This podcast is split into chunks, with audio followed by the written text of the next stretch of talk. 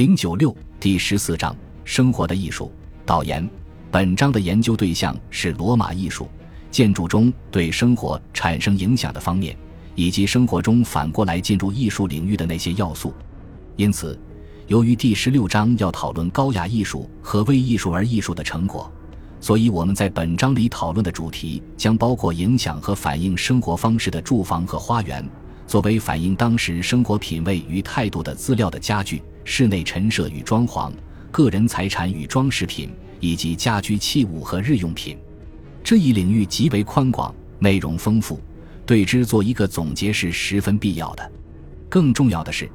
这里研究的大部分材料都来自罗马统治下的意大利，并且仅限于公元一至二世纪期间。在文字材料和考古成果上，关于这一时期的证据之丰富，乃是绝无仅有的。文字史料来自描写社会生活的诗人们，如珀尔修斯、斯塔提乌斯、马蒂尔和尤维纳里斯，以及小说家、博物学者和书信作家。考古证据主要来自两座外省城镇。庞贝与赫库兰尼姆的可观遗址，他们是在公元七十九年因为苏威火山喷发而被掩埋的。当然，其他考古遗址也提供了大量证据，如公元二至三世纪的奥斯提亚，但他们都无法提供跟庞贝一样丰富的信息，在所提供材料的年代确定性上也远远比不上庞贝。